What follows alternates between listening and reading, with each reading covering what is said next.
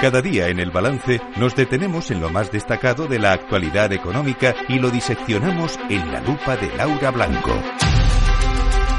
Laura Blanco, buenas noches. Buenas noches, Federico. Vamos a hablar de defensa. Jornadas esta mañana. El Senado, las, eh, creo que si no me equivoco fue el lunes también la presidenta de la comisión habló de defensa y, y, la, y la, propia Nadia Calviño también ha hablado de defensa. es, decir, mm, es un mm. tema que está en estos momentos encima de la mesa. Hay que mm. invertir en defensa. Sí o sí. Eh, eh, está en la ola. la, inversión en defensa está en la ola.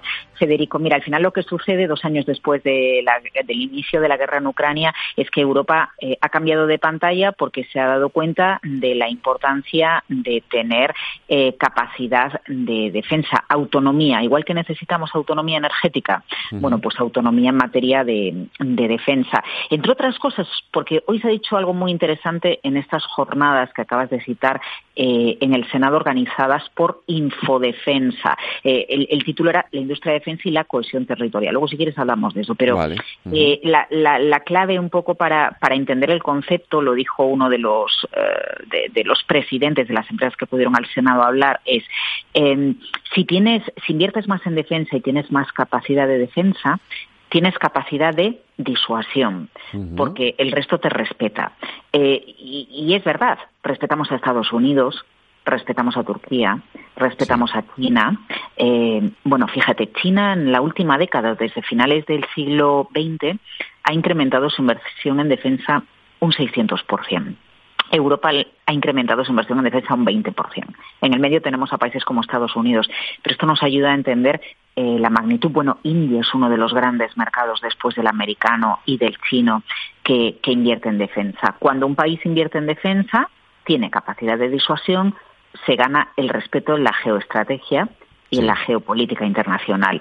Y a raíz de, la guerra en Ucrania, eh, bueno, pues Europa ha entendido la importancia de, defenderse. Ojo que hay, mucha polémica social en esto, ¿no? Porque cuando hablamos de defensa, muchas personas pueden pensar, hay armas. No se trata de atacar, se trata de tener capacidad de defensa. Y no olvidemos dos aspectos. La industria de defensa, bueno, dos o tres si quieres. ¿eh? La industria de defensa es una industria de alto valor añadido, con sueldos muy altos. La industria de defensa eh, eh, tiene uso dual, es decir, los avances que tú tienes, por ejemplo, en tecnología de defensa, eh, acaban pasando al mundo civil. Y tercero, la situación geoestratégica, la localización que tiene España en el Atlántico, frontera de Europa con África, no se trata de atacar, se trata de, proteger por ejemplo, tus fronteras, porque cuando hablamos de industria de defensa también estamos hablando de industria aeronáutica, de industria aeroespacial. Yo creo, Fede, que, a raíz de la guerra de Ucrania, bueno, pues se entiende mucho mejor la importancia de, gastar en defensa. No sé si toda la población civil lo entiende. ¿Y qué pasa aquí? Bueno, pues que von der Leyen, la presidenta de la Comisión esta semana, ha dicho que, que por qué Europa no se une para realizar compras conjuntas en defensa, igual que se hicieron pues con el gas con la crisis energética, con, con las mascarillas, pero esta semana también el Banco Europeo de Inversiones, que ahora preside la exministra de Economía Nadia Calviño, eh, se ha mostrado a través de la propia Calviño, bueno, pues más proclive a la inversión en defensa, cosa a lo que el BEI, el Banco Europeo de Inversiones, es muy reacio.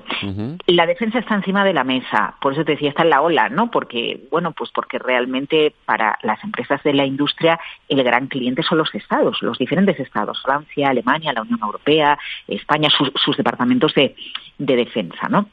Eh, lo importante es entender por qué es importante tener capacidad de, disuasión y capacidad de producir eh, a, aquí, para que no nos suceda, bueno, ya lo sabes, ¿no? Como nos sucedió con las mascarillas. Yo siempre eh, recuerdo una cosa, y digo, digo una cosa, o insisto en una cosa, es decir, muchos de los avances de la tecnología que mm. nosotros utilizamos día a día mm. eh, tiene su origen en la investigación en defensa. Sí, bueno, y tanto. Ya sabes que la industria de los microprocesadores se desarrolla de una manera brutal en Estados Unidos porque se establece un diálogo entre la propia industria de Silicon Valley allá por los 70, 60, 80, 90 con el Pentágono por un lado y con la NASA, por otro lado. ¿no? Eh, eh, al, final, aunque muchas veces miramos a Estados Unidos y decimos, bueno, es un país que, solo cree en la empresa privada y la iniciativa privada. Cuidado porque cuando profundizas un poco entiendes que las grandes instituciones, los poderes públicos, siempre han arropado eh, la industria tecnológica que está siempre vinculada a la defensa, ¿no? Para llegar a la Luna, para mandar satélites, eh, para poder tener eh, aviones de último modelo, para tener submarinos hacen falta microprocesadores y hace falta tecnología. ¿Cómo engarza esto con las jornadas de hoy en el Senado? Bueno, pues porque a veces cuando estamos dentro del M30 o del M40 o del M50 o en la Comunidad de Madrid o en las grandes ciudades, Federico, eh, o en las grandes ciudades de la costa, por ejemplo, se nos olvida que para los territorios, y por eso las jornadas serán en el Senado, es muy importante la industria de defensa, es muy importante en Cartagena, es muy importante en Andalucía, es muy importante en Albacete, bueno, en general, en toda la Mancha, es muy importante en Zaragoza, es muy importante en el País Vasco, es muy importante en Asturias. Yo me encontraba alguien también con alguien de Galicia, que me hablaba eh, de, la industria en Galicia. ¿Qué sucede? Que hay eh, pocos grandes operadores, pocos grandes players, 10, 15 players, pero que arrastran a muchísima mediana y pequeña empresa, empresas de la industria auxiliar, igual que pasa con automoción, que forman parte del tejido productivo local, regional. Al final, que tú fabriques, que diseñes y fabriques fragatas en España, que diseñes y fabriques helicópteros en España, submarinos, eh, armamento, tecnología, mueve también a toda la industria local y regional. Y eso es empleo de calidad. Así que de ahí las jornadas que hoy se han celebrado en el Senado y la importancia de que se dieran la mano unos cuantos consejeros de economía de diferentes comunidades autónomas. Hemos estado con ellos, bueno, muchas empresas, las empresas de, primera línea, ¿eh? porque, porque te hablo de Santa Bárbara Sistemas, te hablo de Instalaza, te hablo de Grupo ESIA, de Airbus, bueno, eh, las empresas de primer nivel, Navantia, por supuesto.